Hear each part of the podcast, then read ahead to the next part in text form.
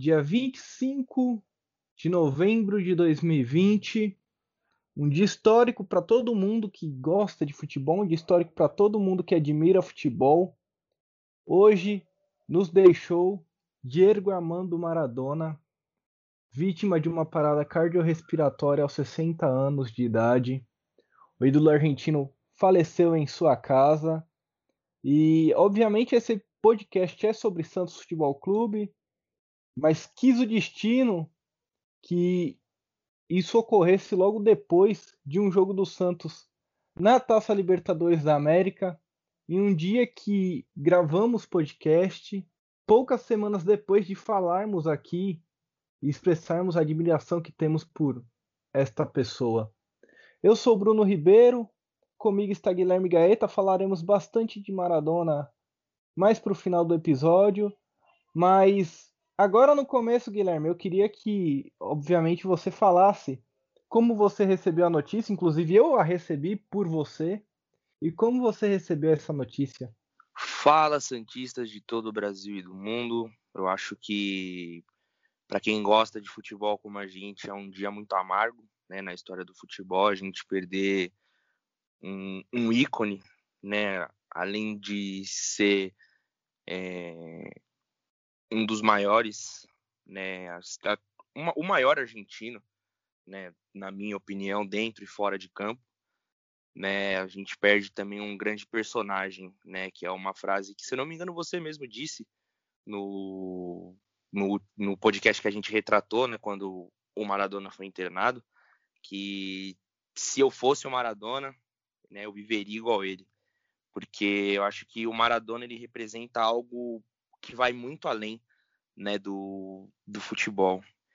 Eu recebi a notícia através de um grupo de amigos meus, né, o Gabriel e o Ricardo, inclusive quero mandar um abraço para eles, né? Hoje eu estava esperando um Uber, né, que eu precisei e na na empresa que eu trabalhava, né, que eu prestava serviço, me desliguei hoje da empresa.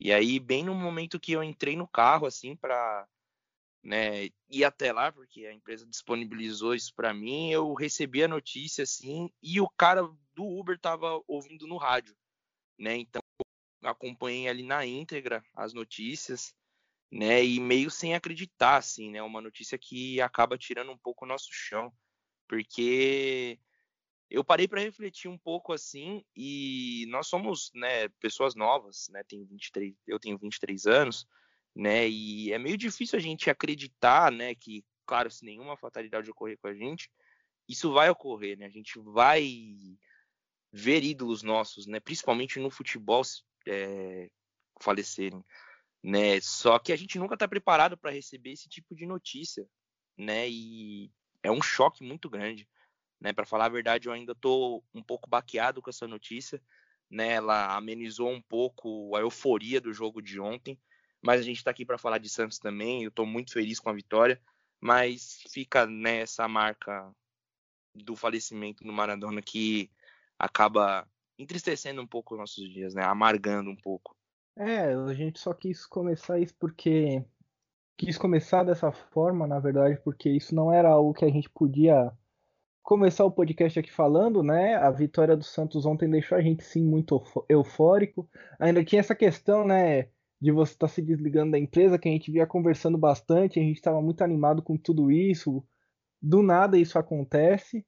Mas vamos falar primeiro do jogo do Santos, vamos falar de Santos, e aí, ao final do episódio, a gente reserva aqui um espaço para falar sobre Maradona, e aí a gente fala pelo tempo que a gente quiser aqui sobre tudo que a gente admirava nele, e a gente pode bater um papo rápido sobre isso também. Sobre o jogo do Santos ontem, o Santos foi à altitude, foi a Quito e saiu com a vitória, uma vitória suada, uma vitória sofrida, uma vitória com a cara da Libertadores. E eu gostei muito do jogo e eu gostei muito mais ainda, Guilherme, de estar certo sobre o que a gente falou no nosso último episódio aqui. Algo que eu nem lembrava e você me lembrou né, no, no começo do jogo que a toada que a gente falou para o Santos que tinha que começar pressionando para tentar fazer um gol no começo e jogar no contra-ataque acabou acontecendo. Ontem o Santos foi a campo com o John no gol, Pará na lateral direita, Lucas Veríssimo e Luiz Felipe, Felipe Jonathan, Alisson, Pituca, Jean Mota, Soteudo, Marinho e Caio Jorge. O Santos jogou muito bem mesmo e logo no primeiro momento do jogo o Santos já começou pressionando. É claro que a gente via que os jogadores sentiam muito, muito peso da altitude, mas já com seis minutos de, de jogo o Pará fez uma jogada lindíssima. E é, eu estou falando isso. O Pará fez uma jogada lindíssima. Ele passou ali por dois ou três marcadores da LDU acabou, estava acabando o campo, mas ele ainda conseguiu tocar para trás, o Soteldo dominou a bola e ele deu um chute e me chamou a atenção até que o chute do Soteldo, que não costuma ter muita força no chute, foi muito rápido para dentro do gol, Guilherme. Acho que foi também um efeito da altitude, né? Ali no começo do jogo, você se animou assim como eu? Cara, me animei. Eu fiquei muito animado ontem com o jogo, porque eu tenho certeza que o Bolinho ouviu o nosso podcast, né? A gente deu o caminho das pedras para ele e o Santos começou exercendo muita pressão no começo do jogo. E eu já vi que essa atitude estava sendo tomada até naquele chute do Marinho, né, na falta. E a gente vê também como pesa o efeito da altitude, né? Porque ele dá uma pancada. Acredito eu que se tivesse um pouquinho mais perto ele conseguiria ter feito o gol, né? Mas falando agora do gol do Soteudo, eu acho que é exatamente isso que você falou, né? Um chute cruzado muito forte, sem chance para o goleiro defender. É até difícil ver onde a bola entra né? De tão forte que sai o chute. E eu acho que, assim, é os prós e os contras da altitude, né? A gente tem que saber tirar o proveito de tudo. Gostei muito da atuação do Santos ontem, muito mesmo, cara. É, eu acho que são essas atuações que dão força para o time continuar, principalmente num torneio que a gente tem muita força, que a gente tem camisa, que a gente tem história. Nesses momentos, a gente tem que utilizar isso ao nosso favor, né, cara?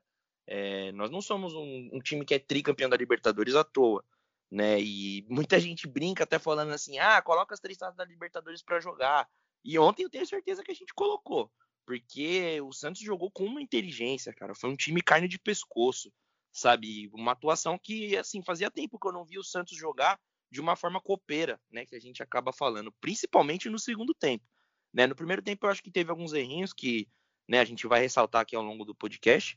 Mas no segundo tempo, o Santos jogou de uma forma muito inteligente, o que me agradou muito. Fazia tempo que eu não vi o Santos jogar dessa forma, né? E eu acho que isso passa muito pelas mãos do Marcelo, né? A gente acaba às vezes criticando ele, né, por algumas decisões nesses jogos que ele estava no comando, mas eu acho que a gente tem que aplaudi-lo, né? Porque ontem ele foi muito bem no jogo. Eu acho que em certos momentos ele demonstrou que estava 100% ligado no jogo, lendo muito bem o jogo, instruindo muito bem os jogadores, mudou bem o time, né, quando precisou tirar o Jean Mota para colocar o Palha, né, o Wagner. E assim, acho que o time ontem é só elogios, cara, não teve uma um detalhe assim, sabe? É claro que assim, tem alguns detalhes que né, eu vou acabar falando aqui ao longo do podcast, mas eu acho que tirando isso, cara, foram coisas mínimas assim. O Santos ontem fez uma atuação perfeita. Ainda no primeiro tempo ali, depois do gol do Santos aos oito, o Santos ainda continuou meio que pressionando a, a, LDU, né? Se fechou um pouco mais, obviamente, depois que fez o gol. Mas logo depois já teve um, uma espirrada ali, um lançamento que foi feito e o Caio Jorge ia saindo cara a cara com o goleiro.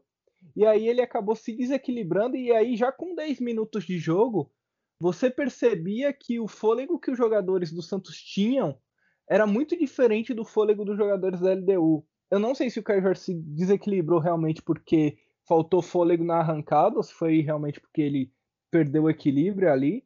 Mas algo que me chamou muito a atenção é que já ali próximo aos 15 minutos, você viu o Jean Mota na esquerda, que estava tendo muito trabalho com o jogador da LDU, Perlaza, que sempre fazia a jogada ali pela direita. Não sei se essa é a pronúncia do nome dele, né? Mas ele Isso foi mesmo. O... É, então, é Perlaza. E ele foi o principal jogador da LDU ali pela direita, e o Jean Mota estava ali no lado esquerdo da nossa defesa, batendo de frente com ele toda hora. E já com 15 minutos o Jean Mota estava com a mão no joelho. E com 20 minutos o Marinho estava parado no meio-campo com a mão na cintura. Então você via que o, as arrancadas que o Santos dava custavam muito caro. Parece no, no videogame quando você não tem buff de estamina, sabe? Para quem, pra quem joga videogame vai entender tá jogando ali um, um, Dark Souls de repente, aí você começa a bater e acaba a sua estamina.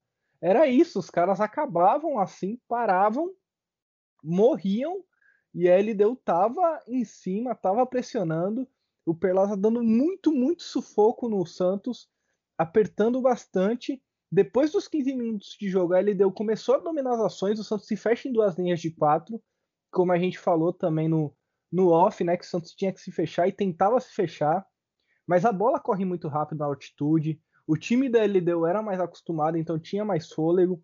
O Veríssimo ontem uma partida incrível, excepcional do Lucas Veríssimo novamente. O Luiz Felipe também foi bem na, na partida de, de modo geral, mas ele estava cansando rápido, acredito que até pela falta de ritmo.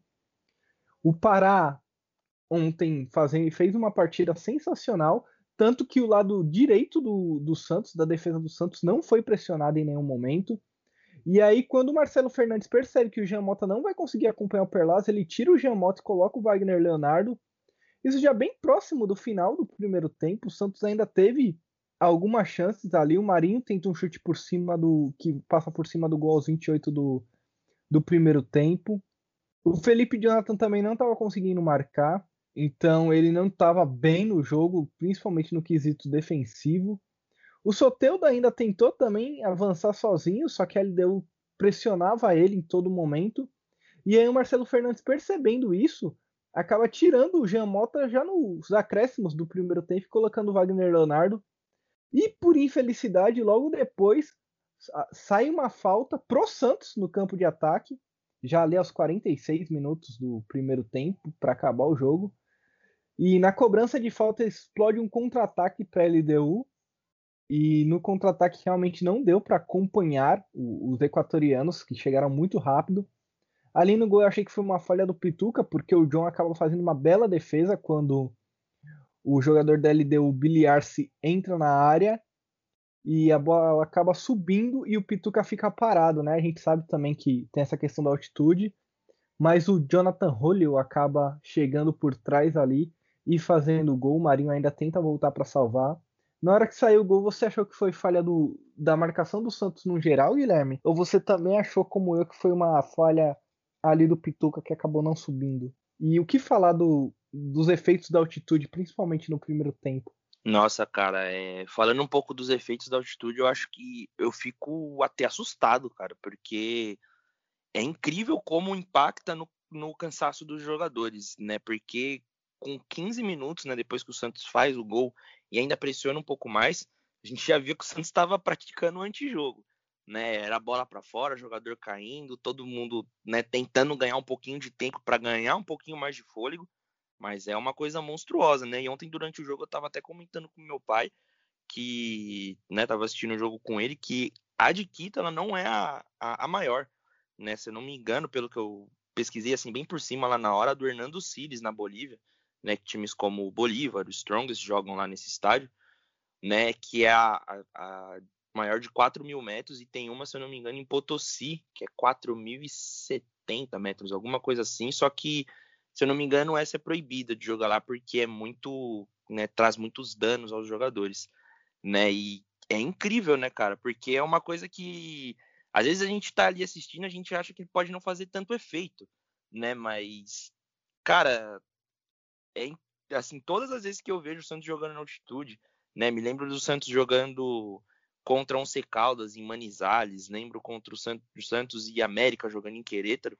O roteiro do jogo é sempre o mesmo né? Você sempre vê os jogadores muito, muito cansados, exaustos, assim, né? E eu acho que deve ser algo que deve acabar assim com o físico do jogador, né? Muitas vezes deve, os jogadores devem jogar só no sacrifício. Só que ontem o Santos, né, soube se comportar e soube não usar isso a seu favor, né, mas pelo menos dosar, né, um pouco do da, da pressão, né, e dos ataques e controlar o jogo, principalmente no primeiro tempo. Sobre o gol, eu achei que foi uma falha do Pituca, né? Porque ele não sobe no lance, mas a gente também deve lembrar que o Pituca estava com Covid-19, né? Ele está se recuperando, né? Ele já está recuperado, no caso, né? Já está curado, né? Vamos dizer assim, só que fica resquícios, né? E também a gente deve lembrar que não não vinha jogando, né? Jogou as duas últimas partidas, então o ritmo também é muito, a falta de ritmo é muito grande, né? Ainda mais por não jogar duas partidas por o Pituca ser um cara que sempre tá jogando, eu acho que isso deve contar muito. E aí você coloca o cara para voltar a jogar num jogo, numa altitude, num jogo super importante desse, eu acho que a gente também tem que levar em consideração isso, né? Por ele ser um, né, um, um dos jogadores ali do Santos que mais joga, né? Que tem mais estabilidade, né? Vamos dizer assim, no elenco. A gente também deve levar em consideração o esforço que ele devia estar tá fazendo para estar tá ali.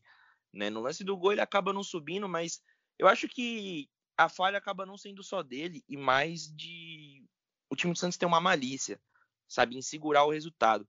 Foi algo que até eu acabei comentando com você, é assim, é claro que no momento do jogo, né, não sei se isso vai passar pelas cabeças dos jogadores, mas eu acho que aquela bola não precisava ser cruzada. Né? Eu acho que poderia ter alguém ter tocado curto ali e ter segurado para o jogo acabar, faltava pouco.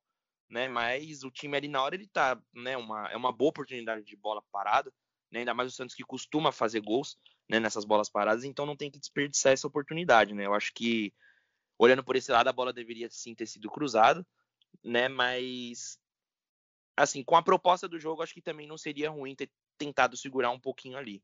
Uma coisa que eu queria destacar, cara, nessa, nessa alteração do, do Marcelo Fernandes, né, que ele tirou o Jean Mota para colocar o Wagner Leonardo, foi assim, como o Wagner Leonardo jogou bem, né, ele anulou o Perlaza no segundo tempo e como ele deu uma opção para o time que foi o Felipe Jonathan poder sair para jogar, né? A gente sabe que o Felipe Jonathan não tem essa, né, ele não é um marcador, né? Ele é mais um, ele é um lateral, mas ele é um lateral que corre mais, que sai mais para ataque, que sabe sair jogando e deu muita opção para o ataque do, do, do, time do Santos, principalmente, principalmente não, né? No segundo tempo, porque o Wagner pega ali o finalzinho, né? Do primeiro. É, eu gostei muito da atuação do Wagner Leonardo também e eu até entendo que não só você, mas outros torcedores do Santos falaram ali que essa bola tinha que ser rolada e que o Santos tinha que dar uma segurada. Mas eu nem sei se tem telão no jogo e se os jogadores ou mesmo técnicos sabem quanto tempo exatamente falta para acabar o jogo. E aí eu também não sei se eles sabiam que aquele seria o último lance, né? Porque às vezes eles também acham que vai bater a bola na área, a defesa vai afastar e o juiz vai acabar o jogo. O que já aconteceu com o Santos várias vezes e a, a que o Santos mais lembra, né? Que o Santista mais lembra foi aquela contra o Cruzeiro, que faltando um gol pro Santos levar ali o jogo para os pênaltis, o Gabriel vai sair cara a cara com o goleiro do Cruzeiro e o juiz encerra o jogo no, com a bola no meio-campo.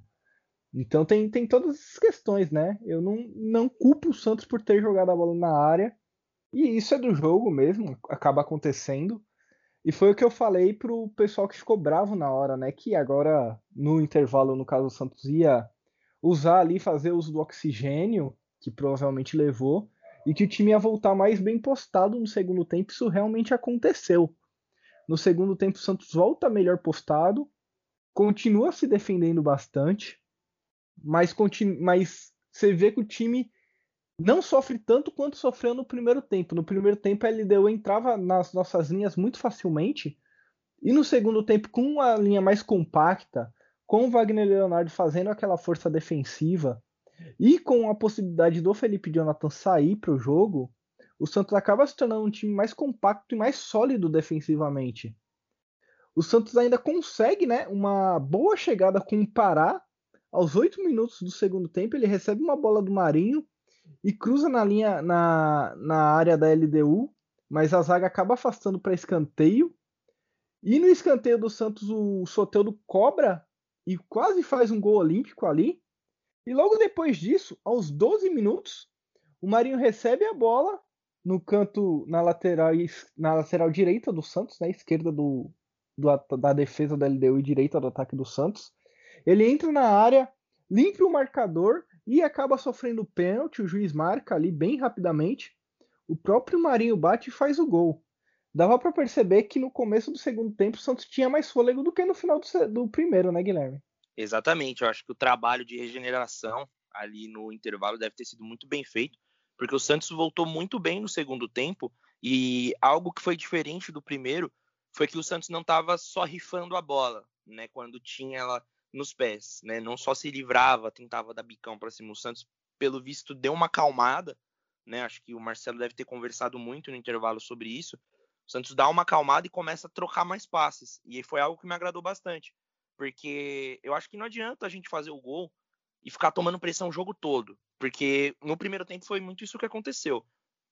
Uma hora o torcedor vai morrer do coração, né, cara? No, no primeiro tempo, cara, na hora que o Santos fez o gol, eu falei, meu, isso tem que acabar logo, porque tá na cara que o Santos vai tomar pressão o jogo todo. Mas o segundo tempo não foi tão assim, né? No finalzinho teve uma pressão que era normal, né? Até por conta do cansaço, nove minutos de acréscimo e né, ele deu precisando do resultado, então era normal que isso fosse acontecer. Mas o Santos não sofreu tanto, né? Eu acho que o John ele faz algumas defesas providenciais, né? Mas assim não tem nenhuma que você olhe e fala assim, nossa, um milagre, né? Tipo, meu Deus, assim, o John acabou de salvar é, o Santos de levar um gol. Né? Teve algumas defesas ótimas, assim, claro, mas assim o a LDU não conseguiu ser tão agressiva porque o Santos encaixotou muito né, a saída do. Né, a criação da LDU, né, com as duas linhas de quatro ali que o Santos acabou criando, né, o Santos encaixou a LDU e a LDU fica meio que trocando passes ali entre né, a parte fora da área, meio que sem ter o que fazer, sem muita criatividade. Né? Às vezes vinha um cruzamento que a bola acabava passando e tal, então o Santos se mostrou muito tranquilo. Né? Então eu acho que isso me agradou bastante. Né, essa postura do Santos, porque Libertadores é isso, né, cara? A gente tem que jogar com inteligência e se a gente estiver ganhando, tem que colocar o resultado embaixo do braço. Né? É um torneio que só os mais cascudos avançam. E nessa hora a gente tem que se demonstrar inteligente, tem que se demonstrar, como diz né, a série do, dos Pink Blinders, frio calculista. Né? Eu acho que ontem o Santos foi, fez muito isso. Né? Uma coisa que eu gostaria de destacar aqui é a atuação do Pará, cara. Nossa, jogou muito bem ontem o Pará, muito seguro. Né? Acho que jogou ontem com toda a sua experiência. Né? E foi um dos destaques, na minha opinião, do jogo. Né? O Marinho também jogou muito bem. O Soteudo também. Acho que ontem o Santos teve muitas é, as atuações individuais, elas sobressaíram muito pela atuação do time. Né? Um pouquinho antes da gente começar a gravar aqui, eu vi um pedacinho dos bastidores e a gente vê que Libertadores o clima é diferente, né, mano? Os jogadores encaram é, de outra forma, assim, né? Principalmente o Alisson, vi um discurso dele bem emocionante, falando né, que jogadores estavam com Covid, que muitos queriam estar ali, né? E eu acho que na hora, né, na Libertadores é diferente. O Santos pode às vezes não jogar bem no Campeonato Nacional, né, e tudo mais, mas na Libertadores a gente vê que eles dão um sangue e é isso que o torcedor quer, né, mano? Acho que é isso que a gente sempre vai esperar do Santos. Eu vou falar o que do Pará agora, Guilherme? O que, que eu falo do Pará? É, eu te deixei numa situação complicada. Não tem, não, não vou falar nada. Vou, só vou falar que realmente jogou muito bem ontem, fez uma ótima partida. O Santos foi bem pressionado ali no finalzinho do jogo. A primeira boa defesa do John foi uma defesa que ele fez ali aos 28 minutos do segundo tempo, né? Que foi uma, um chute de fora da área que a bola ia caindo e o John dá um tapinha e põe ela para fora. Depois disso, o Santos foi muito pressionado, mas no finalzinho do jogo, depois que o Santos tira o Felipe Jonathan e põe o Lucas Braga, tira o Soteudo, põe o Lucas Lourenço, e tira o Marinho e coloca o Vinícius Balheiro, o Santos novamente se compactou. Isso já foi ali próximo aos acréscimos do jogo. E o último lance do jogo, galera, é o Pará pegando a bola e saindo num contra-ataque acaba sofrendo, ele acaba sofrendo uma falta ali no meio-campo. Isso já no finalzinho do jogo, assim, realmente jogou muito bem ontem o Pará. E era algo que eu até ia te perguntar, Guilherme. Se o time muda mesmo da, da Libertadores para o Campeonato Brasileiro e por que ocorre essa mudança, né? O Santos parece realmente um outro time dentro da Libertadores, até o momento invicto na competição. E não só invicto, como 100% fora de casa, ganhou todas as partidas fora de casa.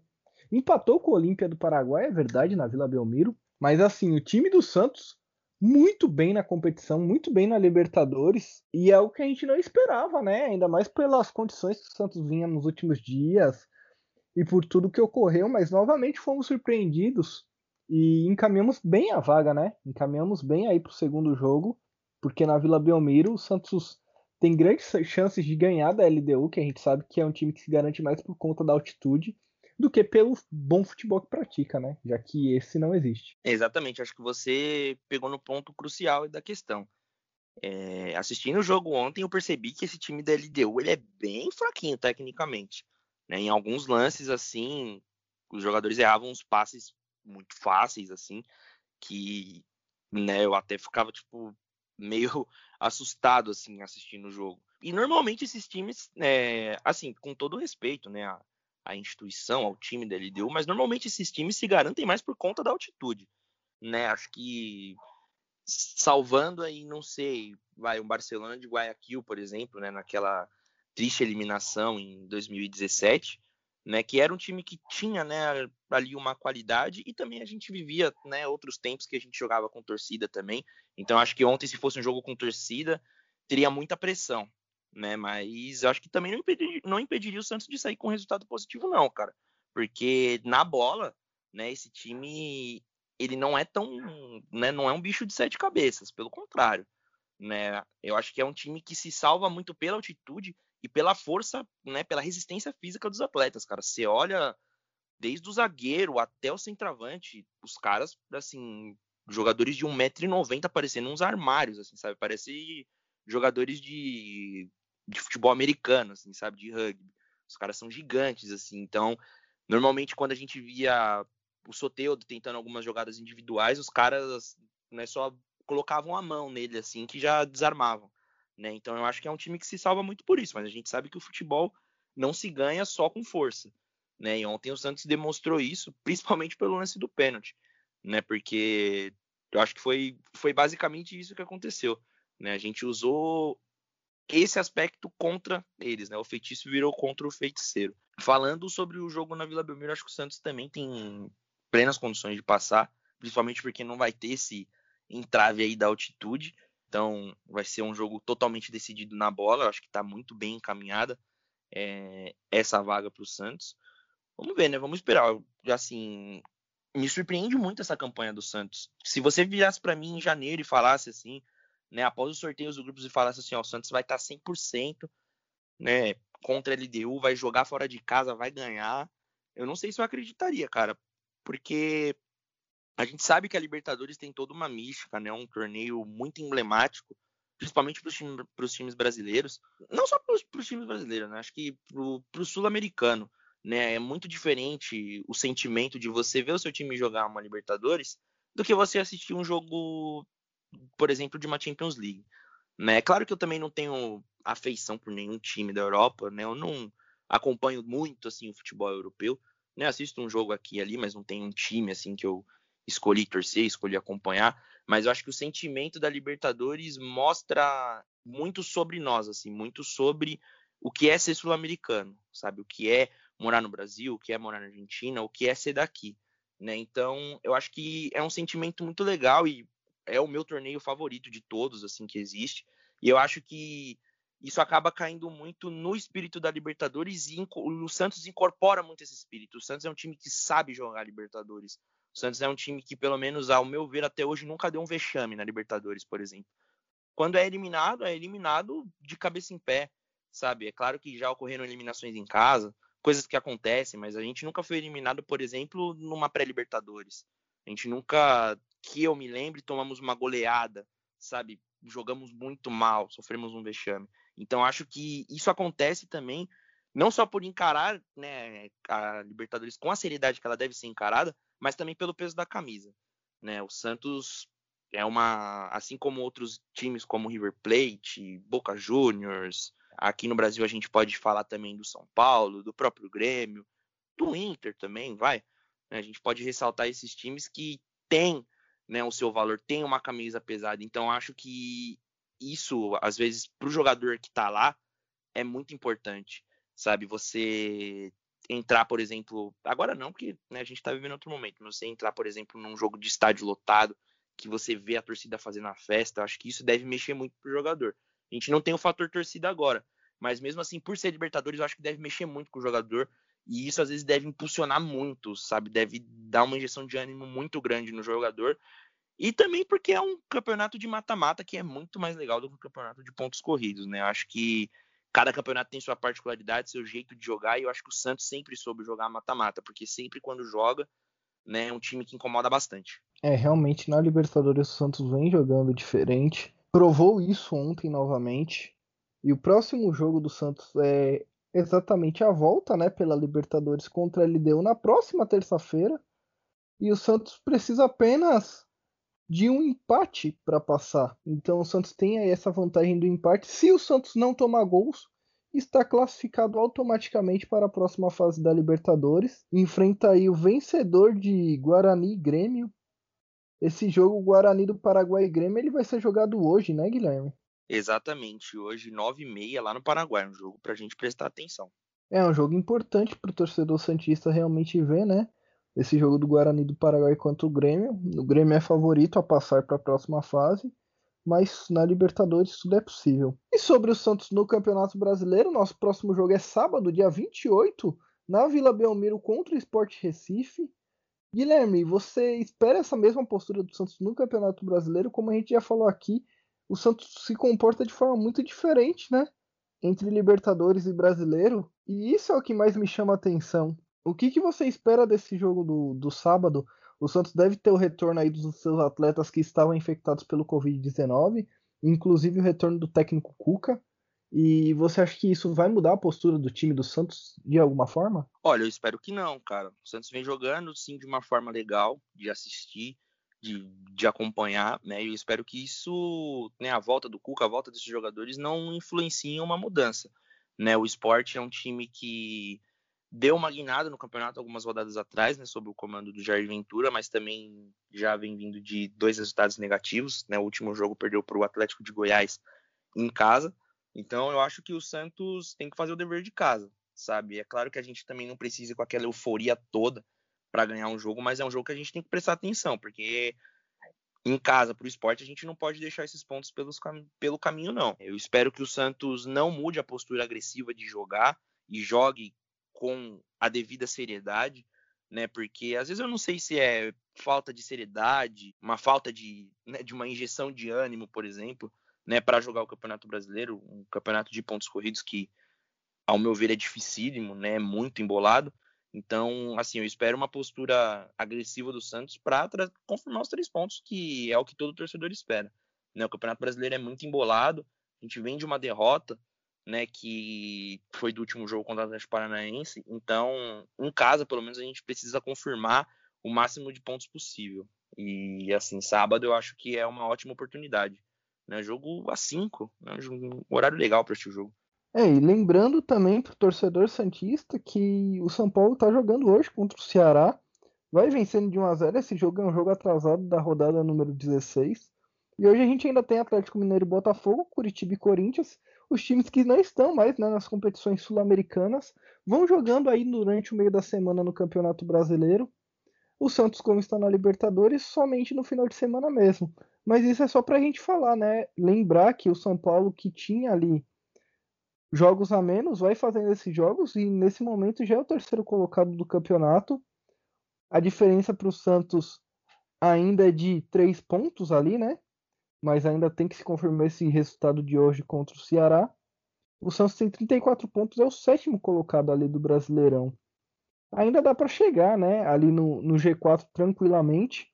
Só que os times do G4 são times que estão bem regulares, né? Que são Inter, São Paulo, Flamengo e Atlético Mineiro. Tirando o Atlético Mineiro, que a gente já falou aqui da irregularidade dele. O São Paulo, o Inter e o, e o Flamengo, eles são times que têm um elenco recheado, apesar que o Inter tá numa draga ferrenha, hein, Guilherme? Cinco jogos sem ganhar. Efeito Abelão, né, cara? Eu acho que desses times aí, o Inter é o que mais vem apresentando irregularidades, né? Lembrando que se confirmar essa vitória do São Paulo, São Paulo vai a 40, é o líder, né? Mas aí o Galo joga também.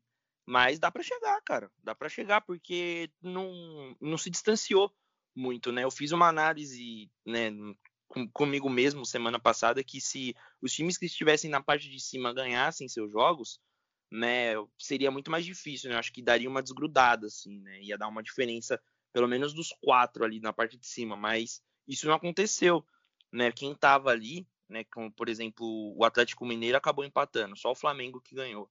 Né? O São Paulo empatou com o Vasco, o Inter perdeu, o Fluminense acabou ganhando, né, com o, do, do próprio Inter, o Palmeiras perdeu também do Goiás, então acabou não se distanciando muito, e isso é bom, né, cara? Então agora a gente tem que tirar proveito dos jogos que a gente tem, né? Porque se a gente for pensar em Campeonato Brasileiro, por exemplo, a gente pega dois jogos em casa, né? Claro que o próximo jogo, né, depois do esporte, é um jogo mais difícil, que é o clássico contra o Palmeiras, né? Mas o Palmeiras também vem de algumas irregularidades também. Então, quem sabe, né? Acho que nos, nos permite sonhar nessa né? essa sequência que o Santos tem no Campeonato Brasileiro. É, o Santos ainda tem totais chances, pelo menos, de chegar ali ao, entre os quatro primeiros. Acho que título é realmente mais complicado, ainda mais pelas irregularidades que a gente mostra no Brasileirão. Guilherme, agora temos duas notícias, né? A do Lucas Veríssimo e a da Chapas. Você quer que eu dê a notícia do Lucas Veríssimo ou você tá com ela aí? Porque eu tô com ela aqui aberta, apesar de você ser o mago das negociações. Eu vou passar o chapéu para você porque eu tô com a notícia das, das chapas aberta aqui. Então vamos fazer essa troca hoje. Então, beleza. É... O presidente do Benfica está no Brasil para fechar a contratação do Lucas Veríssimo. Essa informação foi publicada na ESPN na data de ontem, dia 24 de novembro. E o presidente do Benfica, Luiz Felipe Vieira, pegou o avião para São Paulo para acertar ali os detalhes do Lucas Veríssimo. Segundo a notícia da ESPN, a informação é do diário português A Bola. Segundo o próprio presidente do Benfica, né, palavras dele, pelo que diz a reportagem da ESPN, ele diz que o trabalho dele é identificar a qualidade do jogador e escolher. Ele não sabe como vai fazer e não sabe se vai ter o Lucas Veríssimo ou não, mas ele gostaria de ter. Segundo ainda o próprio presidente, ele diz: Não vou esconder, sempre foi um jogador que fazia parte da minha agenda de atletas desde que cheguei ao Benfica. A partir daqui, todo o processo burocrático e financeiro já não é comigo e é com o presidente com Rui Costa, com o diretor financeiro do Benfica. Então é isso, né? O presidente do Benfica está vindo ao Brasil. A última oferta dos portugueses pelo Veríssimo foi de um empréstimo com compra obrigatória no valor de 6,5 milhões de euros, que são 41,6 milhões de reais nas cifras, nas cifras atuais, pagos de forma parcelada. O que, que você achou dessa proposta, Guilherme? É uma proposta que você aceitaria? Dá para parcelar jogador no FIFA? Não, não. Seria legal, né? Eu acho que tem muita opção no FIFA, né? Falando um pouquinho do, do game que eu sou apaixonado desde de molequinho, né? Tem, teria muita opção no FIFA de, né, para compra, né? Infelizmente não tem essa opção, né? A gente só dá para no máximo oferecer ali um jogador nosso. Mas falando da negociação, eu fico com um pouco de medo, cara, porque o Corinthians está tomando sufoco do Benfica até hoje para receber o dinheiro do Pedrinho. E o Benfica não é um time que tem pouco dinheiro. Né? A gente sabe que eles desembolsaram uma grana para contratar o Everton, o Everton Cebolinha, mas eles receberam. É que eu não vou ter agora aqui os valores do Rubem Dias, né? Que era o zagueiro do Benfica que foi para o Manchester City. Mas se eu não me engano, é algo em torno de 60 milhões, assim, é um valor, sabe, bem alto. E me preocupa muito, né? Essa forma de pagamento que o Benfica propõe, né? Porque assim, eu não sei quando, né, a gente vai receber essas parcelas, como que vai ficar combinado entre os times, mas é difícil, né, cara? No futebol a gente ficar recebendo de picadinho assim, ainda mais o Santos que é um time que precisa de receita o quanto antes, não é muito legal, né? Para um time do tamanho do Benfica, que a gente sabe que é um time europeu que tem receita, que, né, tem o seu recolhimento monetário em euro, que é maior do que o real, né? Então, é, para eles, eu acho que... Só para te falar, Guilherme, foram 68 milhões de euros pelo Rubem Dias, 441 Olha... milhões de reais. Olha, e os caras querem pagar parcelado ainda, pelo amor Isso, de Deus. Mas foi comprado o Otamendi nesse rolo aí por 97 milhões de euros. De reais, desculpa, 97 milhões de ah, reais. Ah, tá. 15 Nossa, milhões de euros. É, então. Mesmo assim é uma bolada, né, cara? Mas eu acho que me assusta um pouco ainda mais sabendo disso, né? E ainda mais sabendo que o Benfica não tem um nome muito legal na praça, né? Porque para não ter pagado o montante do, do valor do Pedrinho, que é um valor que eu também não tenho aqui, mas também não deve ser algo tão alto, né? Então, assim, ficar né, complicado, né? Eu acho que tem que ver direitinho isso, principalmente para a gente não sofrer nenhuma consequência depois, né? Eu acho que até para pagar parcelado, mas tem que ter pelo menos uma boa entrada, né? Um bom valor, porque o Santos é um time que precisa muito de receita para já. Né? A gente precisa quitar nossas dívidas o quanto antes. É, o pagamento da dívida imediata eu acho que é o, o melhor a ser feito. Eu acho estranho também esse, essa proposta do Benfica de pagar parcelado, mas isso pode ser mais um dos efeitos da pandemia, né? Principalmente em Portugal. Portugal vem sofrendo muito com a pandemia. Em Portugal, sim, teve né, essa primeira e segunda onda. as pessoas já começavam a sair sem máscara na rua, ir à praia. Tudo que o brasileiro faz mesmo com o vírus aqui, mas em Portugal realmente os casos tinham caído e agora voltaram a aumentar e foi feito um novo lockdown. E talvez isso tenha, talvez não, com certeza isso prejudicou ali as receitas dos clubes portugueses que são conhecidos por comprar barato e vender muito caro ao resto da Europa.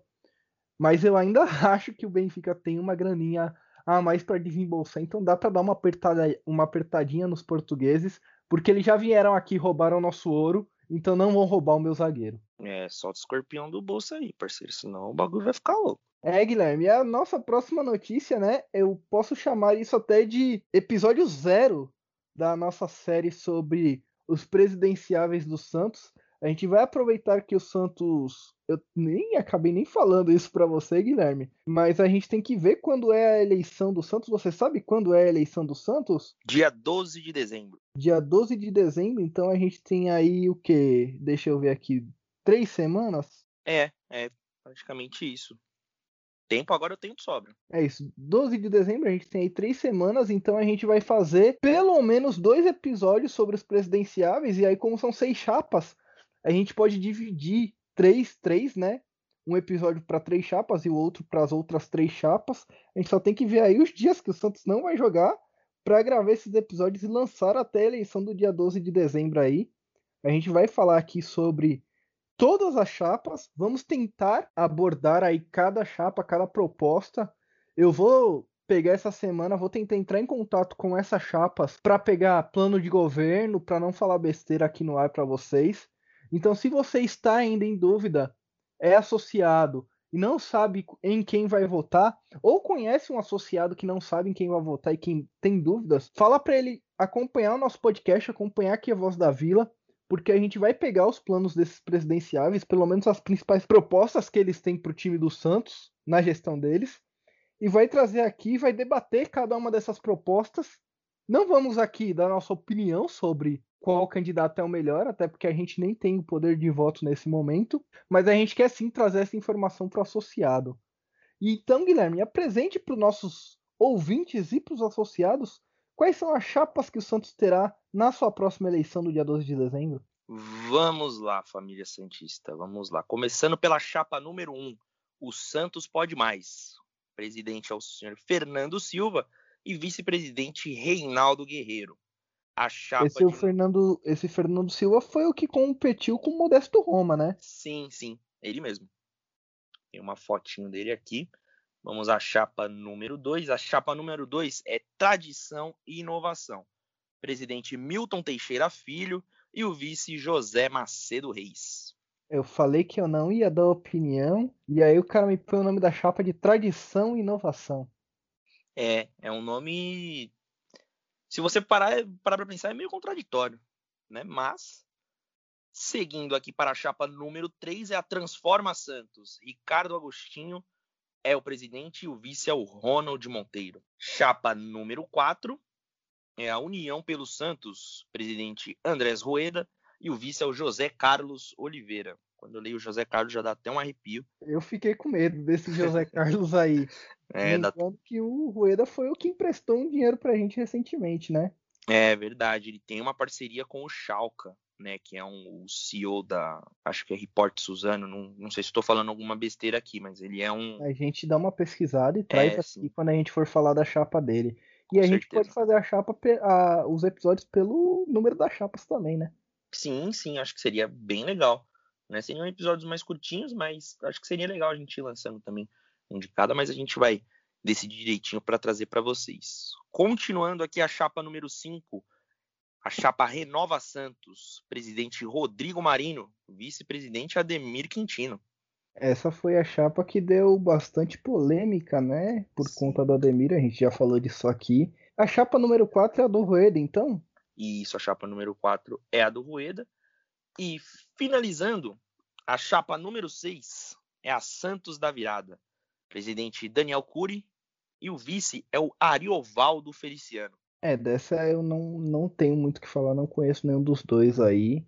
E... Mas Ariovaldo é um nome bem peculiar, né? É, é, eu nunca vi. E hora que eu trabalhava com atendimento ao cliente, já vi nome de tudo que é, que é gente, mas Ariovaldo é novo. Essa chapa é. que também fala para você que eu desconheço. Não, infelizmente eu não conheço, mas a gente vai passar a conhecer.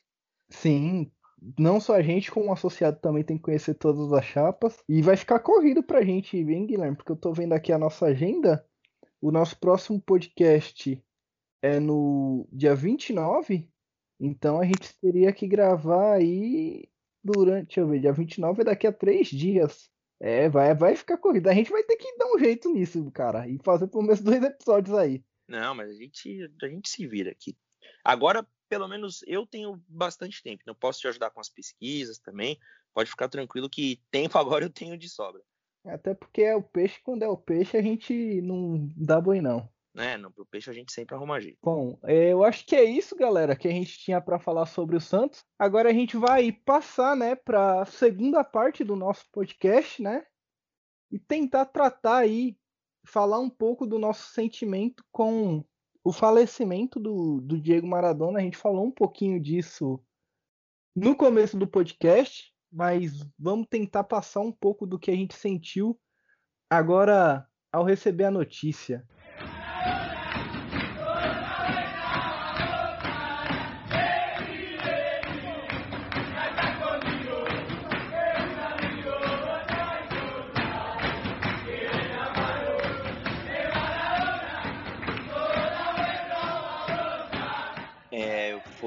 Choque muito grande, né? Eu vi muitos depoimentos no Twitter, né? Só que eu não parei para assistir nenhum noticiário, a não ser o, né, o rádio que eu tava ouvindo lá no, no Uber, enquanto eu estava indo até né, a minha empresa lá para fazer todas as as formalidades do desligamento.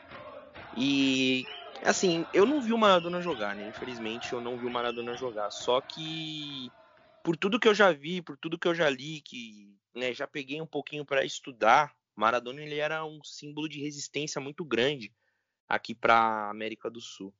Né, eu vi um, um, colega meu, né, eu queria até aproveitar para né, reproduzir a fala dele enquanto a gente estava conversando é, via Instagram. Né, ele postou uma, uma imagem muito legal do, do Maradona, na verdade era um depoimento né, muito bacana sobre o Maradona.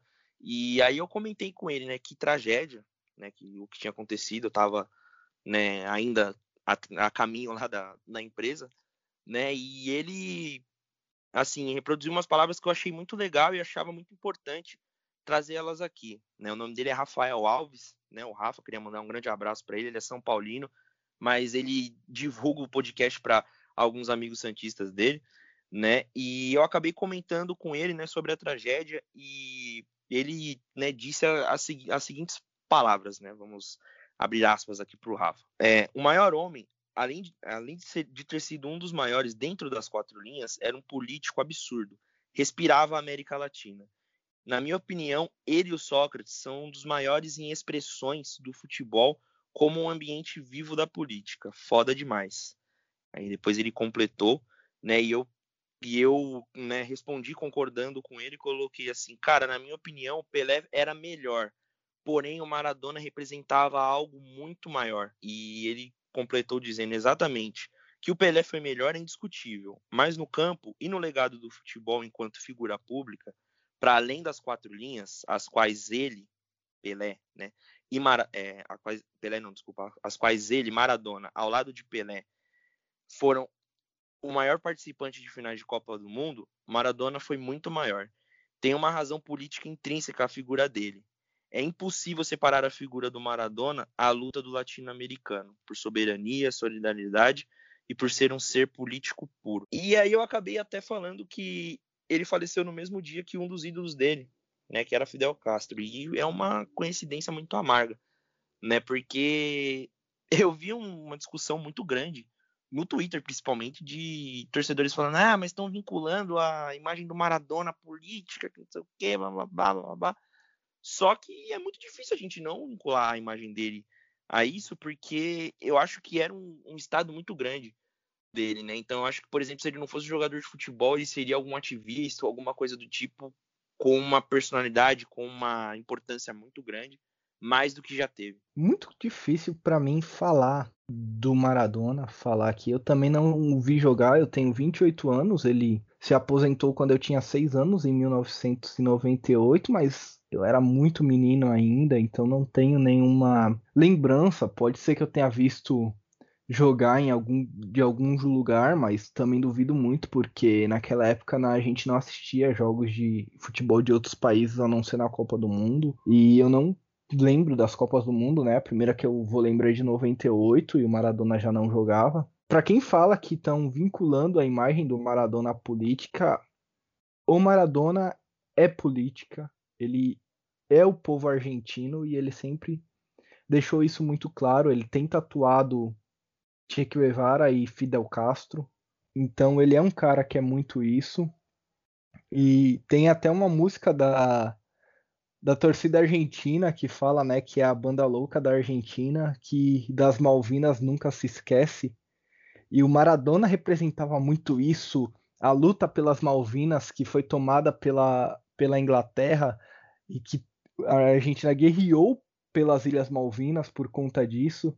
E, inclusive, o gol que ele faz em 1986 contra a Inglaterra, o primeiro gol, o gol da mão de Deus, né, La Mano de Dios, é o gol que representa ali a vitória da, da Argentina pelas Malvinas. E aí é quis o destino que depois de oito minutos do gol que seria o gol mais polêmico da história da Copa do Mundo e o mais reclamado por todos, o mesmo cara, o Maradona, ele fizesse aquela pintura, aquela obra de arte que acaba se tornando o gol mais bonito de todas as Copas. E que inclusive faz a gente que é santista lembrar daquele gol que o Pelé dribla todo mundo, dribla o goleiro na Copa do Mundo e erra. E o Maradona dribla todo mundo, só que ele acaba fazendo o gol e acaba se tornando um gol antológico, um gol incrível que transcendeu toda a história e vai ser um, um personagem, vai ser uma figura que vai perpetuar aí pro resto do, da humanidade durante anos e anos e anos. Como eu sempre costumo falar, existem pessoas que acabam atingindo o patamar de imortalidade porque elas nunca são esquecidas e o seu legado sempre será lembrado e o Maradona vai ser debatido daqui a 50, 60, 70 anos. E o povo argentino nunca vai esquecê-lo. Mesmo qualquer pessoa que goste de futebol não vai esquecer. E eu me sinto honrado de ter a oportunidade de estar gravando esse podcast. Inclusive, é um agradecimento que eu faço a você, Guilherme, porque esse projeto ele não existiria sem você. E sem esse projeto não teríamos a oportunidade de num dia tão importante para a história do futebol, para a história do esporte em geral, termos a oportunidade de estar aqui no microfone falando para outras pessoas. E isso é muito louco, porque há quatro, cinco meses atrás eu não imaginava que eu teria por obrigatoriedade de ter que falar da despedida de um dos maiores ícones do mundo. E você já, já refletiu isso, Guilherme, que hoje estamos falando eu e você estamos levando para as pessoas nossa opinião, e não só a nossa opinião, né? Porque você trouxe a opinião também de um colega seu, mas estamos levando a opinião e o sentimento de torcedores sobre o que representou Maradona. É, cara, se parar para a gente fazer uma dimensão, eu tomei meio que um baque agora, né? Para a gente ver a importância do nosso projeto. Assim como você, cara, se eu parasse para pensar assim no começo do ano, por exemplo, que eu estaria inserido nisso, né, eu não, não, não imaginaria, né, que eu teria espaço para falar abertamente sobre futebol. E, cara, é uma coisa que eu pretendo fazer até eu morrer, cara, porque é muito bom, né, a gente ter esse espaço numa data tão importante como essa, é muito importante a gente ressaltar, né, o que aconteceu hoje e homenagear, né, a memória de um ídolo do futebol, né, a gente vê muitas imagens circulando na internet e de diversos lugares que estão, né, fizeram homenagens para o Maradona. Eu vi hoje um vídeo do Casagrande muito emocionado, né, no jornal hoje, né, que ele acabou entrando ao vivo para conversar ali com a Maju, né? Ele estava bem emocionado, então a gente vê como isso repercute e como o cara era um deus, né, cara, um, um dos deuses do futebol, né? Eu acho que nos patamares de jogadores que a gente já teve, assim, ele só, né, no futebol jogado, só se encontra numa genialidade abaixo do Pelé. Mas como um personagem, cara, como pessoa, eu acho que o Maradona foi muito mais que isso. Eu tenho uma memória muito legal do, do Maradona, porque eu sempre fui uma pessoa muito aficionada por futebol e principalmente pela Copa. Né? Eu lembro que a primeira Copa que eu assisti que eu entendia foi a de 2006. E na Copa de 2010, eu lembro que o Maradona era técnico né, da Argentina. E a Argentina tomou um baile da Alemanha. Foi 4 a 0 se eu não me engano, nas quartas de final. É, foi isso, nas quartas de final foi 4 a 0 A Alemanha atropelou a Argentina. E o Maradona era o técnico. Foi uma relação que eu fiz um paralelo muito legal, assim, com o Dunga, que era o técnico do Brasil. Né, o Brasil foi eliminado para a Holanda e na hora que o jogo acabou, o Dunga socou ali, entrou pro vestiário todo né, bravinho e tal. E o Maradona não, cara. A Argentina perdeu de 4 a 0 do jeito que foi. E uma imagem que eu guardo até hoje, eu estava assistindo aqui em casa, junto com, com se não me engano, é minha mãe que estava assistindo comigo aqui. Acho que meu pai devia estar trabalhando, alguma coisa do tipo, né? Ele que é um dos meus maiores companheiros de futebol. E, cara, na hora que o jogo acabou, o Maradona ele foi no campo, ele consolou cada jogador que estava lá, cara. Ele pegou os jogadores, levantou, colocou a mão na cabeça, assim, dos caras, sabe? Como se fosse um, um paizão, assim. Né? E hoje eu vi um vídeo que ele estava no, no, vestiário de um time que ele dirigia, eu não, não vou saber o nome agora do time. Eles estavam em festa, assim, sabe? Com, com ele dentro do, do vestiário, assim, muito feliz com, com seus companheiros. Então acho que isso é o sinônimo, né? Ele em vida era isso, né? Era esse fervor por torcer, essa paixão pelo futebol, por querer ganhar, né? Cara, quem não lembra daquela imagem dele na Copa de 2018, no quando a Argentina vira o jogo, né, para cima da, da Nigéria, ele aparece louco ali no, no, no, no camarote, né, nas tribunas ali, né, numa parte reservada, mostra o dedo do meio para alguns torcedores que estão lá embaixo, né, porque eu acho que ele representa um torcedor que é apaixonado por futebol, né, cara, e ele nunca perdeu isso. Então, é algo que eu vou levar sempre na minha vida, que é esse jeito de viver, sabe? Porque, novamente falando aqui, se eu fosse o Maradona, eu viveria exatamente como ele, sabe, cara? Não mudaria nada. Não mudaria nada, porque eu acho que às vezes faltam personagens assim no nosso futebol, né? A gente vê o nosso, o nosso futebol hoje muito, muito quadrado, né, cara? É sempre o mais do mesmo, é sempre os jogadores com declarações polêmicas, com tendências a né, a lados políticos que a gente não comenta, mas a gente sabe, né, infelizmente, que muitos jogadores acabam pensando de uma certa forma que eu, pelo menos, acabo não concordando, né, mas aí, né, é, vai da opinião de cada um, e às vezes faz falta, né, um tipo de jogador assim, né, um tipo de jogador que tem uma consciência de classe, né, digamos assim, e eu acho que ele tinha muito isso, né, uma consciência de classe, uma consciência de resistência, uma consciência de luta, é, só. Não que seja importante, Guilherme, mas só a critério de, de correção mesmo. A Argentina e a Alemanha em 2006 foi 1 a 1 e a Alemanha passou nos pênaltis, ganhando de 4 a 2 nos pênaltis. Esse jogo dos 4 a 0 foi na Copa de 2010 na África do Sul. É, é não, acho que eu que não acabei não me, não me, não me expressando direito, mas esse jogo foi na de 2010 mesmo. Tanto ah. que o, o, o, paralelo que eu fiz com a eliminação foi do Brasil e Holanda em 2010, que foi que era o Dunga que era técnico do Brasil. Isso, é, o Argentina acaba sendo eliminado em 2010 e eu não sei se. Acredito que você tenha visto sim, mas eu acho que as pessoas que estão ouvindo o podcast não viram. Hoje eu postei uma foto da bandeira da Argentina com três camisas. E aquela foto ela é minha mesmo. Eu tenho a bandeira e eu tenho as três camisas. Eu vi, eu, eu vi. E eu frequentava um. Frequento ainda um bar argentino na Moca que chama Mocaires, quando tem jogo da Argentina para assistir. E eu sempre fui um aficionado pela seleção argentina por conta de, de Aymar, de Saviola, Zanetti, Veron, Riquelme, Sorin.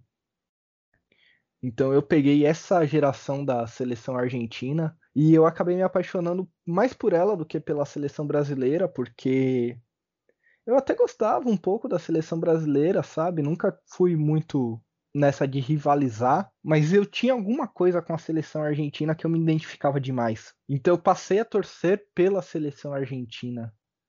E não é, eu não torcia contra o Brasil, Eu torcia para a Argentina como eu torço para o Santos, por exemplo. Eu não, não tenho essa rivalidade entre seleções. E aí eu lembro que nessa Copa que você falou até de 2010, quando o Maradona se torna técnico da Argentina, eu trabalhava no Autopeças, era o meu primeiro emprego. E eu trabalhava normal no, nos dias de jogo, e aí eu ficava pensando, meu Deus, eu preciso, eu preciso, olha a minha cabeça, eu preciso assistir esses jogos.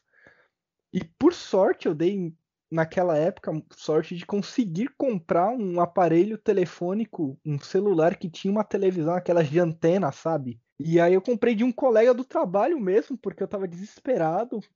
E nem podia fazer isso no trabalho, mas eu cheguei lá pro dono da empresa, né, e expliquei para ele, falei, olha, eu prefiro não trabalhar do que não ver a Copa. E eu já fiz muito isso na vida, Guilherme. Isso é algo que de 4 em 4 anos eu paro para ver a Copa do Mundo. Minhas férias são no mês da Copa do Mundo, no trabalho, porque eu não consigo viver sem ver a Copa do Mundo. Para mim é, é algo que me martiriza. E com a Argentina é pior, porque eu acabei me tornando um torcedor argentino da seleção. E você acaba convivendo com a torcida argentina e acaba que você absorve um pouco daquela loucura que eles têm, porque é realmente um, uma loucura. E outra passagem que eu tenho muito interessante quanto a isso, quanto ao porquê que o Maradona significa tanto para mim, foi na Copa, na última Copa que teve, né, que a França foi campeã, e eu lembro que a Argentina precisava fazer de tudo para se classificar para ganhar da Nigéria, e eu fui novamente nesse bar na Moca, e eu não, eu não lembro se foi nessa Copa agora ou se foi na Copa anterior, mas eu lembro que foi um jogo Argentina e Nigéria que a Argentina precisava se classificar, eu fui até o bar da Moca, e a Argentina começa tomando um gol. E aí empata com o, o Di Maria. E aí o Messi faz o gol da virada, os 2 a 1 um, E quando o Messi faz os 2 a 1 um, eu tô com uma lata de cerveja na mão, só que a minha vista escurece, fica tudo preto. E eu penso que eu vou desmaiar. E eu realmente talvez até iria desmaiar ali. E quem me salva é uma passagem muito peculiar, inclusive, quem, quem acaba me acordando desse, dessa tela preta que eu tive foi a Alexia do Desimpedidos. Foi a Lê do Desimpedidos que tava ali gravando no bar e ela acaba Nossa. pegando. Ela acaba pegando pelo, no meu pescoço, assim, sabe? Tipo, passando o braço pelo meu ombro assim, e me segurando e vibrando comigo e tal. E naquela época eu nem sabia quem era ela direito, eu sabia que ela era a Lê do Desimpedidos e tal, mas não, ela não tinha tanta fama quanto tem hoje e foi uma passagem muito engraçada assim. Isso significa torcer pela Argentina, sabe? A gente viu o Maradona na seleção e o Maradona nunca foi o melhor técnico do mundo. É outra coisa que a gente tem que deixar claro nesse podcast que ele sempre teve seus defeitos e ele nunca fez questão de escondê-los. Ele teve o problema dele de dependência química, o problema mega conhecido por todos com a cocaína, e é outra coisa que eu deixo aqui para os nossos ouvintes, né? Lerem a biografia do Maradona que conta como ele começou esse, esse vício da cocaína, que foi ali na Europa quando ele foi para o Barcelona, porque existiam pressões quanto ao, ao clube Barcelona em cima dele, pelo que ele tinha representado na Argentina. E ali ele conheceu a droga e acabou se viciando e lutou contra a dependência química por anos e anos e anos e acabou ficando bastante debilitado por isso. A gente viu o Maradona às vezes muito magro, às vezes extremamente gordo e no final da vida, como técnico do, do time da Argentina, deixa eu pegar aqui o nome do time para não falar o nome errado. Você, você lembra o nome do time certo? Se eu não me engano, é, é Ginamásia, mas eu vou pegar, tentar pegar aqui também. É, ele era técnico de um time da, da segunda divisão argentina, o Clube Ginásia. Esgrima La Plata. Isso mesmo. Então ele começou a treinar esse time em 2019. O primeiro, primeiro clube né, que ele treinou, na verdade, foi a seleção argentina. Treinou de 2008 a 2010. Depois treinou um time ali da Arábia, o Alfa Raja. Depois treinou o Dourados de Sinaloa. E agora estava treinando o Ginásia, né? E então é muito difícil falar dele. Começou no Argentino Júnior. muito pequeno e aos nove anos os técnicos ficaram estarrecidos pela habilidade que ele demonstrava. A história conta que um amigo dele passou num teste no Argentino Júniors e aí durante os elogios do técnico do Argentino Júniors ele falou: "Olha, eu tenho um amigo que ainda é melhor que eu". E aí esse técnico deu 100 pesos para ele procurar esse amigo dele, trazer, né? E aí ele levou o Maradona e o Maradona fez tudo que fez e na volta do teste, Guilherme, os caras nem deixaram o Maradona voltar sozinho para casa. Eles, o técnico e uma pessoa lá do Argentino Júnior foi junto até a mãe, pediu os documentos dele para conferir que ele realmente tinha 9 anos. E ele realmente tinha 9 anos, e aí ele ficou no Argentino Júnior até estrear como profissional. Não foi para a Copa de 1980 e e dois porque o técnico da Argentina acabou cortando ele, ele tinha apenas 17 anos, mas o povo argentino já queria que ele fosse. E em 86 ele vai à Copa e acaba sendo campeão, conduzindo a Argentina ali a um, a um título, né, ao segundo título de sua história e colocando o futebol sul-americano em outro patamar porque ele talvez tenha sido o maior talvez não, ele com certeza foi o maior sul-americano a jogar na Europa. Sim, eu concordo com você, cara. Até porque a gente relembra muitas passagens de sul-americanos assim, mas nenhuma tão emblemática quanto a de Maradona, né? A gente sabe que o Pelé não jogou por lá também, mas falando um pouco, né, dessa amizade, né, do Pelé e do Maradona, eu vi o depoimento do Pelé hoje e cara, eu confesso que meu olho encheu de lágrima na hora que eu li a postagem, né? O Pelé falando, né, aparentava pelo menos, né, ao ler a, a postagem está muito emocionado e ele mesmo né, postou algo muito forte no final, né? Falando que é, eu, é, eu espero ir para o céu para jogar bola para jogar né, bola com você um dia, alguma coisa do tipo, né? E lembra que né, nossos ídolos né, estão é que é, é que é meio forte falar isso, né? Mas no, no, no final de suas vidas, né? Então eu acho que isso fica como reflexão também para a gente valorizar, né? a importância, principalmente para o Santos, que o Pelé tem. Né? Então, eu acho que fica também essa reflexão para a gente valorizar essas pessoas em vida, que é algo que a Argentina, né, o torcedor argentino, né, o, o, o argentino em si sempre fez muito. Né? A gente lembra no, no episódio que a gente falou da recepção do Maradona no, no hospital, né? Então sempre teve muita idolatria. Né? Eu acho que não só do torcedor argentino, né? Eu acho que os torcedores do Napoli também têm muito né, essa devoção pelo Maradona. Né? Eu não sei se você acabou vendo a notícia, mas o estádio lá do Napoli, o São Paulo, vai se chamar Diego Armando Maradona, né? E mostra muito da do, do carinho, né? Do, do vício que o Maradona conseguiu marcar não só no, no torcedor argentino, mas nos torcedores de, de todo mundo, né? Porque a gente tem essa rivalidade tão grande né, entre Brasil e Argentina, só que a gente não pode deixar de reconhecer né, esses grandes artistas da bola, né, essas, essas pessoas que faziam mágica com a bola. E vale ressaltar também algo hoje que eu achei incrível, incrível mesmo, cara, que ultrapassa a barreira e a gente vê como o futebol ele, ele comove, né? E e é tão importante, né? Como o futebol ele não é só não é só futebol. Né? O, o futebol ele é sim um reflexo da sociedade, ele é um movimento social que é muito importante. Que o Inter, né, ia jogar hoje com o Boca, o jogo foi adiado para a semana que vem e é, o Inter tem como grande rival o Grêmio. E em homenagem, o Inter vai jogar com as cadeiras, né? Como o estádio vai estar tá vazio, eles vão jogar com as cadeiras toda em azul e branco, que são as cores do Grêmio, só que em forma de homenagem ao Maradona.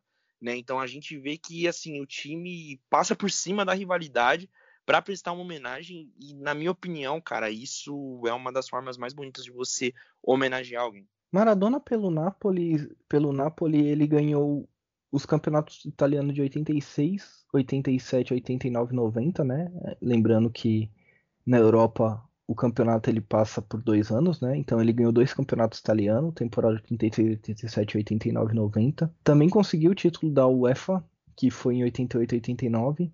Além da Copa da Itália de 86 87 e uma Supercopa da Itália em 90. Foi o período mais vitorioso da história do Napoli e o Napoli nunca mais ganhou um campeonato italiano desde a saída de Maradona. Então ele realmente revelou o Napoli ao mundo. Então é a Argentina para, a região de Nápoles na Itália para, e hoje o mundo para para reverenciar o que foi Maradona. A gente tentou aqui deixar a nossa pequena homenagem. Colocarei aí ao final do nosso episódio, ao invés do nosso encerramento clássico, uma pequena homenagem ao Diego Maradona também, porque vai deixar muita saudade, mesmo para aqueles que não viram. É, eu faço das suas as minhas palavras, porque eu não consigo imaginar é, uma Copa sem a presença do Maradona. Né? Ele sempre marcava presença nas arquibancadas.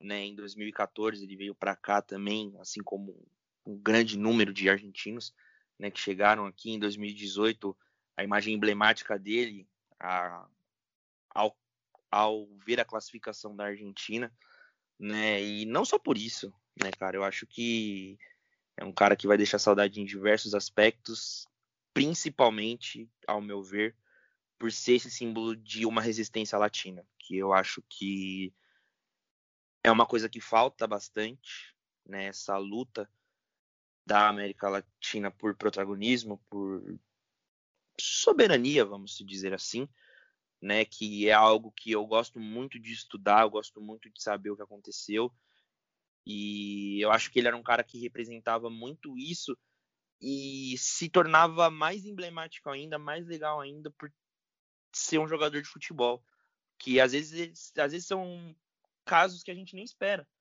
né, de são de pessoas que a gente acaba nem esperando, né? E eu acho que isso é um símbolo e deve ficar para as próximas gerações e para a reflexão de muitos jogadores pensarem, né, o que são e se podem fazer algo mais, entendeu? Hoje em dia a gente vive numa sociedade, num mundo tão caótico, com né, todo dia a gente tem uma notícia diferente, uma bomba diferente, que acaba me remetendo muito a retrocesso, né? Eu nunca imaginava que em 2020 eu ia ter que explicar para alguém que a Terra é redonda, por exemplo, só pegando né, um, um exemplo de várias coisas que a gente escuta né, e várias barbaridades, e eu acho que falta muitos símbolos assim no futebol. A gente vê casos de racismo acontecendo, casos de é, intolerância, seja ela né, homofobia, é, com religião, com, com mulheres, né, que é, são coisas que acontecem corriqueiramente, e às vezes eu acho que falta muito um porta-voz no futebol. E o Maradona, em sua passagem, né, enquanto jogou, sempre fez muito isso, depois também. Né? E a gente espera que isso sirva de inspiração né, para pessoas que pensam em lutar por, por algo, para que se inspirem né, em, em Diego Armando Maradona. Não o vejam só como a gente costuma, infelizmente, a caracterizar como um usuário, né? Porque isso é uma doença, eu acho que não é uma coisa que a gente deve brincar. Me envergonho por já ter é, cantado que Maradona é cheirador, porque acho que isso não é coisa que a gente se deve brincar, né? É uma doença que deve ser tratada com seriedade, com políticas públicas, assim como disse o Casagrande hoje. Eu acho que ele foi muito mais que isso, né? Infelizmente eu acabei vendo algumas piadinhas muito infelizes hoje na, nas redes sociais, que é algo muito tóxico, que eu me martirizo muito, sabe, lendo esses tipos de comentário. Eu sou daquele cara que pega um, vê um post do Globo Esporte, do Globoesporte.com, abre e vai ler os comentários. Eu gosto de, de sofrer, né? E dali sai muita coisa feia, sabe? Eu fico chate, muito chateado.